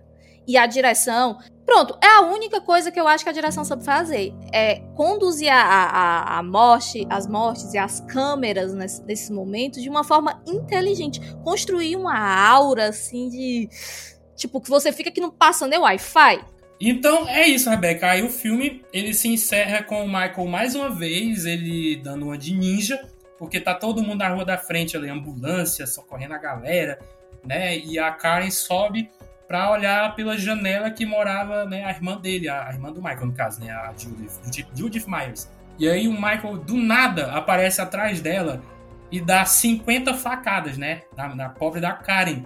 E na época que eu vi pela primeira vez, eu achei estranho, cara, por que, que essa edição tá desse jeito, meio frenética, dando uns closes no grito da Karen e tal. E aí depois eu descobri que é uma referência à psicose, quando a, a Marion Crane morre. Caramba! Sim! Mano, esse filme tá melhorando muito o meu conceito, cara. Eu vou dar um setzão de boa pra ele. Caramba, eu, eu, eu, eu vou aumentar até eu vou aumentar a nota. Caralho. E quem, era, e quem é que fazia a Marion Crane?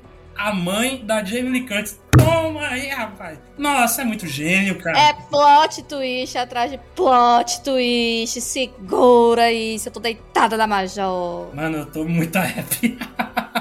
e lembrando que no final de cinema, o filme acaba aí, né? A, a Laurie lá no hospital, meio que olhando pro além, né? Tivesse, como se tivesse com a visão perdida, mas como se soubesse que tinha algo acontecendo. A gente meio que entende isso. E intercala com a cena da Karen levando as facadas. E aí o Michael olha pra janela, dá uma respirada e puf, acaba o filme. Na versão estendida, o final é outro. O final, o, a Laurie tá ligando pra Karen, e aí o celular dela toca, só que ela já morreu. Aí corta lá pra Laurie no hospital. Aí a pessoa atende, quem é?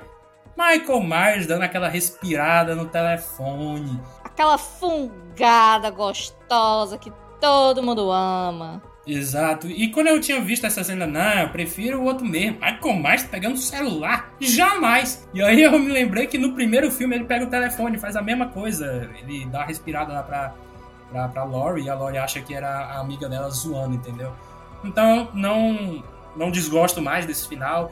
O Michael Myers pegando o celular de boa, né? Aí ela fala, eu vou te pegar, Michael. E aí solta o telefone, pega a faca que tava com sangue do filme anterior sai pelo corredor do hospital com a faca e a, e a cena congela na Laurie segurando a faca. Caramba, esse filme acaba de melhorar muito no meu conceito. Porque quando eu vi, ele passou de ano em AF, certo? Ele foi o seu 6.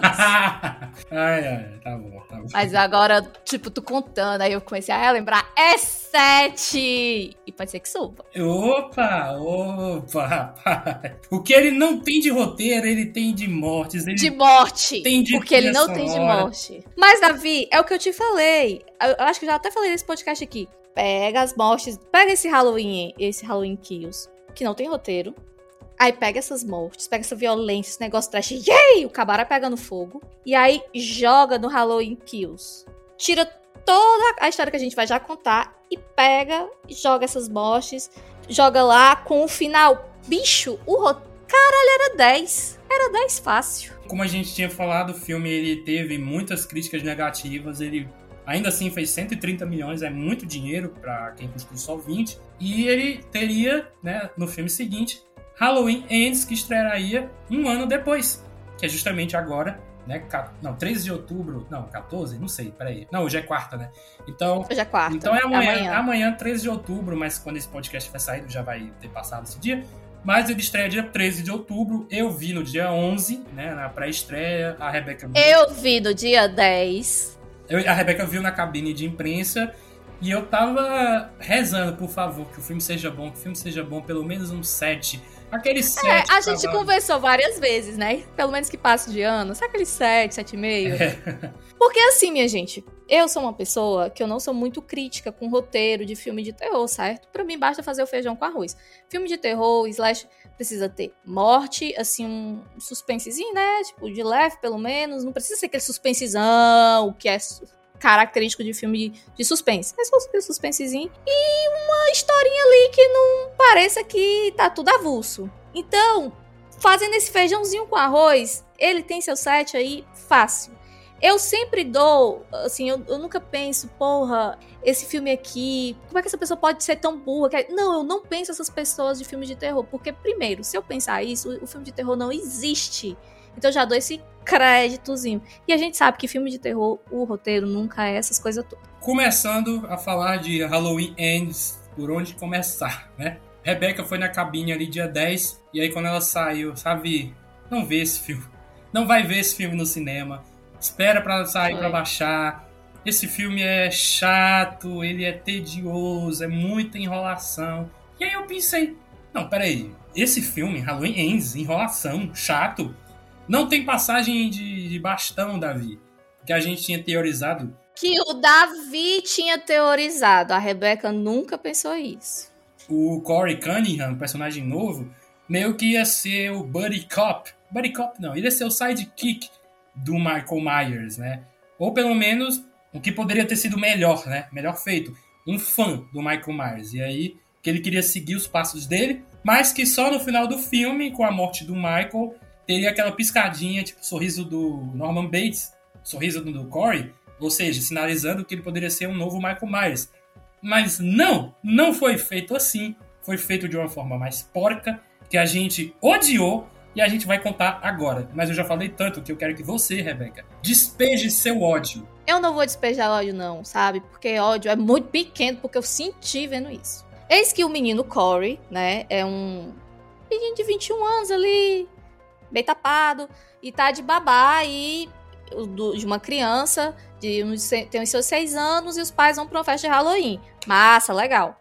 Só que o menino é assim, um capetinha, né? Quer ver filme de terror, não sei o quê, e começa a ver os negócios lá e quer assustar o Corey. Eis que até.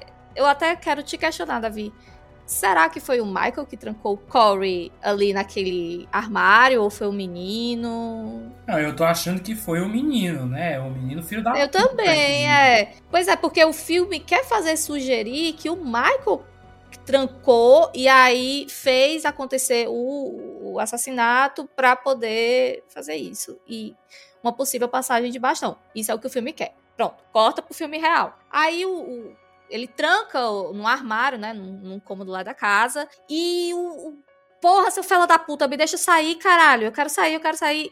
Quando ele consegue se libertar, ele empurra o cara, o, a criancinha, o, o Corey empurra a criancinha e ele cai, sei lá, de três andares, mais ou menos. Eu sei que ele fica só o bagaço. Corey é preso e tal, passa quatro anos preso, mais ou menos, três, quatro anos três, preso. Três. É porque essa, três anos. essa parte é Halloween de 2019, né? Então são mais três anos. São três anos, né? Passa ali seus três anos preso e não consegue encontrar evidências suficientes, assim. É o que dá a entender que o Corey foi, assim, matou a criança, né? Ali foi um acidental. Corey é libertado, mas fica com aquele negócio, ó, tá vendo ali aquele esquisitão? Foi ele que matou. Uma cidade pequena, um boato desse, foda-se, né? Todo mundo fala. E aí o Corey tá saindo lá do emprego dele, um dia vai tomar o seu Nescauzinho numa garrafinha de vidro e aparece uns menino vai molecote para fazer bullying com ele, para comprar cerveja, quer que ele compre. E ele, não, não vou comprar e tal, sei o quê. E o molecote começa a fazer bullying e machuca ele. Aí a Lori, essa cena eu acho tudo, Davi. Lori chega, o que você quer, seus assholes? Caralho, eu fico, porra, é isso, eu quero uma avó dessa. Me vê duas. Também quero. É, essa cena eu acho tudo. Aí, enfim, a, a Laurie vai lá e salva ele e tal. E aí ela pega, saca o, a faquinha, né? O, um, esqueci o nome daquele bagulhinho. E aí, é eu ou você? E fura os pneus do, do menino, dos meninos. Acho tudo. Por conta disso, a Laurie leva o, o Corey pra, pra um hospital para poder limpar a mão e curar o ferimento. Só que a Alison, a neta dela, é justamente quem faz isso e eles se apaixonam. O Corey e a Alison não, não, se não. apaixonam. Não, eles não se apaixonam. Essa menina olha pro Corey. É porque eu pensei uma coisa safada aqui, mas não vou dizer, porque tem... eu até imagino. Temos uma dama no programa e temos ouvintes também. Mas, mas certamente ela pensou uma coisa muito safada. Porque do nada essa menina, ela se apaixona. Parece que o, pareceu que ela viu assim o George Clooney na cara dela. Gente, o George Clooney é meu crush, tá? Então, é, pra mim, é. Parece que ela viu o George Clooney na frente dela e o caba é feio. O caba é feio. o caba é muito feio. Aí você pensa, porra, ele tem um charme.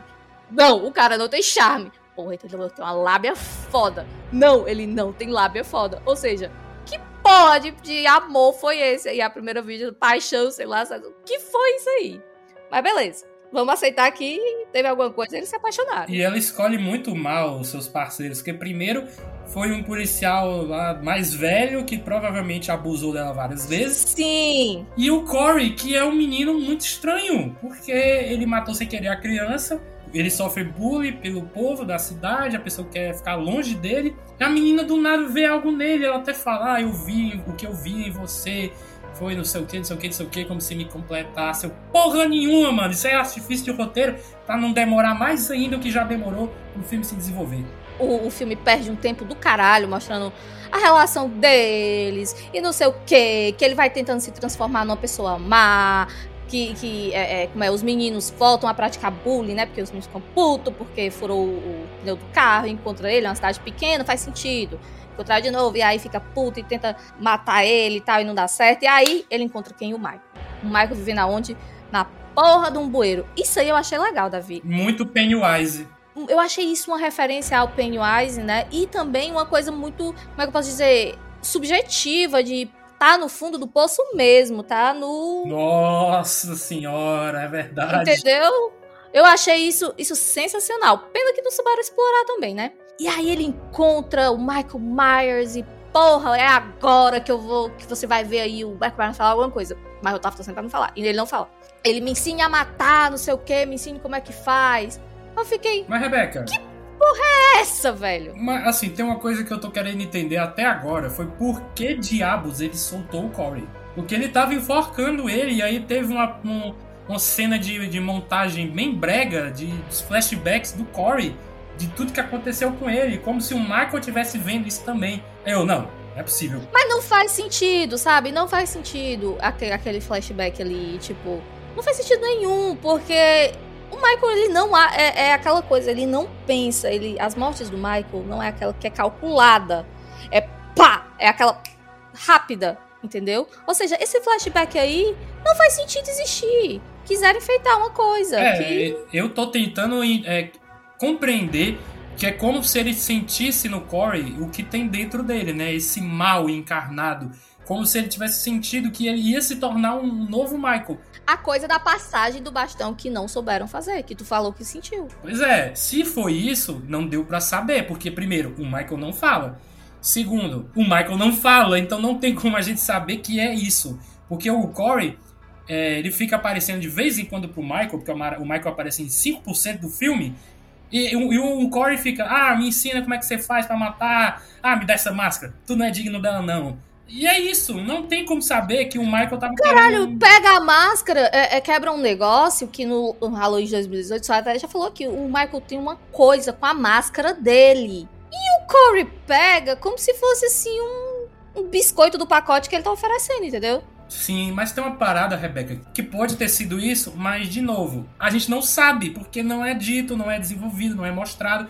Só, a gente só é mostrado que ele tá no poço, no fundo do poço mas não tem como saber se ele tava se deteriorando e tava ficando bem mais fraco. Porque pode ter sido isso, sabe? Ele, o cara ter conseguido pegar a máscara dele. Porque ele mata qualquer um. Por que não matou o Corey? Pois é, e não faz sentido. Corta pro Michael, corta, corta pra noite do 31. Aliás, antes do 31, a, a Lori tá sentindo. E eu achei massa isso, Davi. Essa, essa sugestão. A Lori fica sentindo. Olha, nos olhos do, do Corey, eu vejo mal. Eu vejo, eu vejo mesmo olhar do Michael, não sei o quê. E enfim, ele é estranho. E ela se arrepende de ter apresentado, né? Aquela cena da cadeira que ela tá interrogando o Corey, que ele tá dormindo, acorda ela batendo na cadeira, tá ligado? E aí ele acorda, que porra é essa? Não sei o quê. Eu achei que fez, que faz um sentido danado. Ali é, é realmente o que a mulher treinou e o que ela quer proteger a família dela, assim, de tudo. Aí beleza. Aí corta pra noite do dia 31. O Corey já sabe que a Lori tá puta com ele. A vida dele tá uma bosta. Ele já matou um, uma galera aí. Aí ele olha, Ellison, vamos fugir, vamos fugir, vamos fugir. Aí Ellison, bora. Aí eu fiquei, porra, mulher, sério? Não, e é o seguinte, eu gosto da Ellison nos dois primeiros filmes.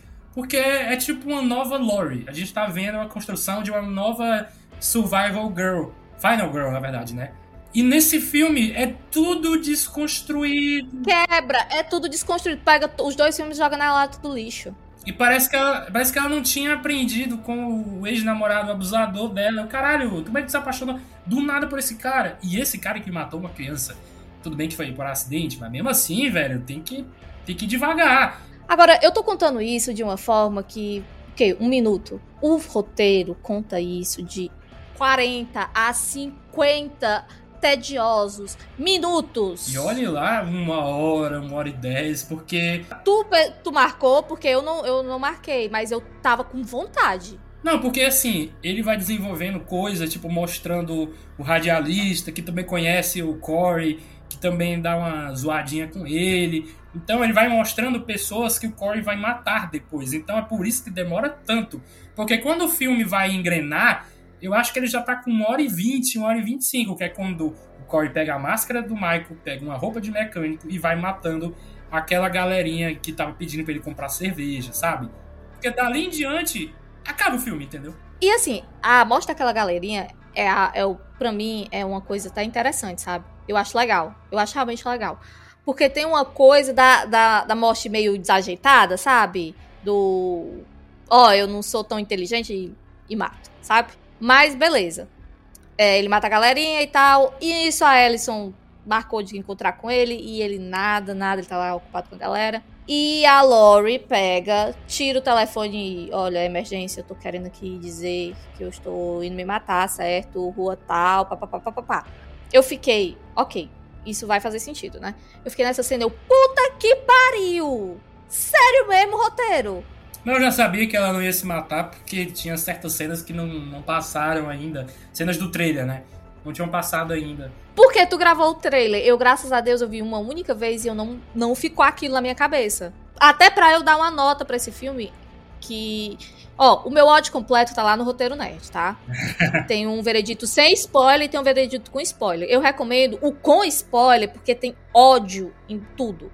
A Lori vai e, e não sei o quê. E como que diabos o Corey fica sabendo que ela ia se matar? Não, eu acho que ele não sabia. Eu acho que ele foi entrar na casa procurar por ela, né, para matar ela, porque ele tinha mentido para ela, só, tua avó vai matar. E aí ele subiu, procurou, e quando achou, ela já tava apontando a arma pra cara dele, entendeu?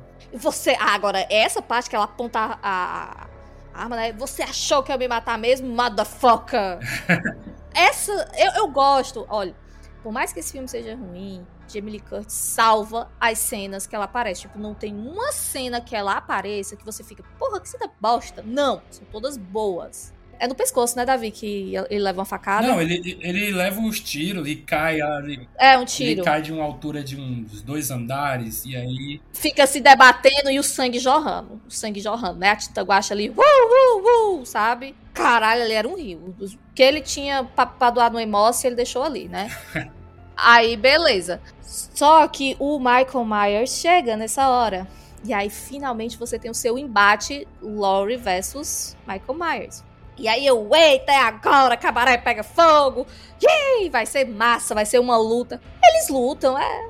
Eles lutam um pouco juntos, né, e tal. E, e bota a faca na mão, bota a faca no pé, bota a faca não sei aonde. É três lugares que ela, que ela taca ele na facada.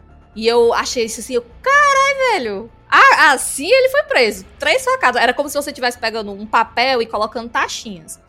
Mas eu mesmo assim pensei, porra, foi tão fácil assim? Não, não foi tão fácil porque ele pegou ela, queria enfiar a mão dela no triturador da pia. Essa cena eu gostei. E eu jurava, eu não queria que, que pegasse, certo? O triturador. Mas eu gostei da agonia que eu senti dessa cena, porque foi o único momento que eu senti algo próximo a medo. Não, eu também, eu foi... também, porque eu, eu não sabia se ela ia morrer ou não. Eu queria que ela é... morresse, mas eu não sabia se ela ia morrer. Então toda hora eu tava, ai meu Deus, ai meu Deus, ai meu Deus, ai meu Deus. E aí eu, eu vi assim, tipo, é, essa cena, essa cena do triturador é legal, porque dá um close na mão, que fica entre a mão e o buraco do triturador. E, e é sufocante na, na tela grande, né? Não sei na tela pequena, que eu vi na tela grande, enfim, mas é sufocante. Não, e também tem outra referência do primeiro filme, que ela crava aquela linha. Não é uma linha tipo uma agulha gigante no pescoço dele no primeiro filme. Ela faz, ele faz isso com ela no Halloween Ends, né? Não chega a cravar todo, mas enfia um pouquinho que ela dá um grito lá, entendeu? Então é mais uma referência aí do, do filme. Mas enfim, mas Michael Myers tá lá preso, pá, pá, pá, parece assim que papel no, no, num quadro de cortiça. Não, e tem, tem, tem, tem um detalhe, ela pega uma, uma frigideira que faz ovo pra descer a faca mais ainda que tava na, presa na mão dele. Ah! É isso aí, é isso que se espera do slasher, Brasil. É isso aí que a gente quer. Mesmo assim, essa cena não é. Você fica assim, é, parabéns, nota 7. Aí chega o policial, o seu polícia, né? Eita, a gente não vai, resolver isso aqui Nossa, é, é, do jeito de vocês, não. Eu esqueci de quê? Você esqueceu de que o Michael tava preso, né? A geladeira em cima dele, as duas mãos com a, com a, faca, com a faca prendendo a mão dele mas ele é tão pica que ele, meio com a mão, com a faca em cima da mão dele, ele rasga a própria mão para enforcar a Laurie. E ele vai conseguir. Só que a, a, a Ellison chega e quebra o braço dele na mesa. E ele não diz um ai, pronto. Ele não diz um ai, e aí a Lori pega a faca, vai cortando é, a mão dele aqui pra, pra perder mais sangue, né? Um, um canto especialzinho para escorrer mais sangue, e aí ele vai morrendo, não pelas facadas que levou, não pelos tiros que já levou, nem pela, pela forquilha nas costas, nem paulada, nem bastão de beisebol. Não. Michael Myers finalmente morre e é por perda de sangue. Hemorragia. O que faz sentido. Porque não é sentido rápido, né? A hemorragia, você vai quando você sente, ah, tá, ai, fraco. E aí, para ter certeza, eles levam o corpo do Michael Myers, né? A procissão. A procissão, porque é o nome da trilha sonora, The Procession, né? A procissão. Mas é literalmente uma procissão, é uma carreatinha, uma procissão. Vai a cidade inteira, meu irmão, para levar o corpo do Michael Myers lá onde o Cameron trabalha. Cameron? O Corey onde o Corey trabalhava, eu acho que é um ferro velho. Um, é um lixão, um ferro velho, é. é. E aí jogam o corpo do Michael Myers, né? A Laurie que joga o corpo dele no triturador e mostra finalmente Michael Myers partindo dessa vida para uma pior. Ele foi pros braços do capeta em pedacinhos. Exato, quebra tudo, mas até a cabeça mostra se espedaçando. Pronto, outra cena que eu. Você sabe que essa morte do Michael Myers eu achei digna? O cara foi triturado, depois de ter triturado pessoas, que ele triturou uma cabeça no Kills. Então, né, eu sempre tinha pensado, pô, por que vocês não explodem o Michael Myers, explodem o Jason? Tá com um míssil no cara, que ele não volta. Se vê que o Jason volta de forma tenebrosa lá no Sexta-feira 9. Mas o Michael Myers não tinha como voltar, então explode esse cara, meu irmão. Mas fizeram de outra forma, de que não tem mais como voltar. Triturou o corpo, não sobrou mais nada, não tem como se regenerar, tipo T-1000 no Exterminador do Futuro 2. Não vai. Então, esse é o fim de Michael Myers. Por que, que eu achei que esse filme, é, ele, com, junto com Kills, fizesse um, um único filme, é, ficaria legal? Porque tudo de roteiro que não tem, eu não levei nenhum susto e eu senti uma leve agonia apenas. Então, tudo que falta no Halloween Ends tem no Kills, de sobra. E no, e no Kills falta-se uma história, sabe? E talvez essa desse uma enxugada nessa história do Halloween Ends, juntasse com o Kill, dava certo. E porque a gente não gostou do filme? A gente é levado a acreditar que o Michael Myers vai passar o rodo de novo o filme inteiro. E não o Corey na Casa Branca, entendeu? É, é, é bizarro, é bizarro. É uma propaganda enganosa, porque tem cenas do trailer que aparece o Michael Myers, mas não é ele, é o Corey vestido de Michael Myers. Então você fica puto quando vê o filme. E tem gente que eu já vi no Twitter que tá gostando do filme, justamente por isso, por ele ser diferente. Gente, não tô reclamando por ele ser diferente. Ele pode ser diferente, mas ele podia ser de um jeito melhor. Como eu falei no começo do, do de falar do Halloween Ends. Por que, que você não, não bota o, o Corey para ser um fã do Michael Myers, pesquisa tudo sobre o cara e aí vai até ele, fala que é um fã, que quer aprender como ele, como ele age, mas ao mesmo tempo deixa o Michael, né, matando o povo. Não bota o Corey para fazer, ou deixa ele fazer com uma, sei lá, se bem que eu não sei se isso ia ser bom. O Michael segurando uma pessoa e aí o Corey vai lá e mata. Eu também não tenho certeza. Tenho minhas dúvidas. Eu acho que teve o contrário disso no filme, né? O Corey segurou e eles, vai, mata o cara, mata o cara. E aí o Michael já tava, tá tremendo todinho. E aí quando crava a faca lá no ex-namorado da Ellison, é como desse um boost no, no Michael Myers, como se tivesse voltado toda a energia, entendeu? Porque ele passou três anos, não, quatro anos escondido. Então é como se realmente já estivesse deteriorando. Mas é isso, gente. Eu acho que, ó, é um filme que se você é um filme que ele não diverte, certo? O problema dele é não entregar o que se espera de um filme de slasher. O roteiro, até falei pro Davi já, a, acho que falei ontem, que o problema é que passa de uma parece que passou de uma mão, aí passou por outra e passou por outra e nessas mãos cada um colocou um elemento e o negócio ficou assim sem saber para onde vai. Ou então olhou assim, um não gostou do outro e cortou alguma coisa que fazia um elo de ligação, porque falta muito nesse filme. Halloween é aquela história simples, o cara perseguindo as pessoas, matando no escuro e pronto. Não tem muito o que fazer. E aí, quando anunciaram nova trilogia, porra, vai ter o que contar? Porque eu acho que não tem, não. Tanto é que o próprio Kills, ele é uma a DLC, como eu falei, mas é uma DLC muito gostosa. Eu adoro tudo de Halloween Kills. Não, tudo não. Mas aí quando chega no Ends, que é pra ter aquela aquela jornada do, no final, a gente tem um gosto meio agridoce, porque por 95% do, do tempo era o Corey. Era tudo focado no Corey. Apesar do Davi ter me falado que ah, não, não rola passar bastão, esse filme ele tentou e se arrependeu, porque o Corey morre, né? Então, não tem mais como ter spin-off, não tem, não. Eu não, eu realmente, se alguém vê alguma forma de ter um spin-off, por favor, não ganhe dinheiro para fazer outro filme, porque não, essa franquia tem que acabar. Não porque eu não gosto, muito pelo contrário, porque eu gosto. Mas porque o, o, o fim que o Michael levou foi um fim digno. Apesar do filme ser ruim, caralho, o cara é estraçalhado. O cara que estraçalhou pessoas é estraçalhado. E a cidade inteira viu. Ou seja, é uma coisa digna. Então, é, é, eu concordo com tudo isso que você disse. O filme é ruim, uh, mas tem um final legal, um final definitivo pro Michael Myers. Mas os, os direitos de Halloween vão voltar pro filho do Mustafa Akkad, que era o produtor dos filmes antigos, que deixava, batia o pé no contrato. Michael Myers não pode morrer e Michael Myers tem que ser o assassino.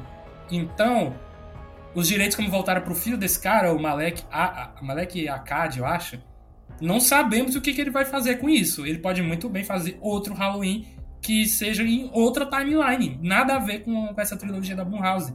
Então, tudo pode acontecer. Michael Myers ainda pode retornar. Ah, cansei. Mas, Rebeca, eu queria agradecer aqui você estar no programa para falar dessa trilogia da Blumhouse de Halloween. É, foi muito prazeroso falar de Halloween Kills. Eu não imaginava que eu ficava tão empolgado assim com, com esse filme mediano. Eu acho que é a primeira vez que eu fico tão empolgado com um filme mediano.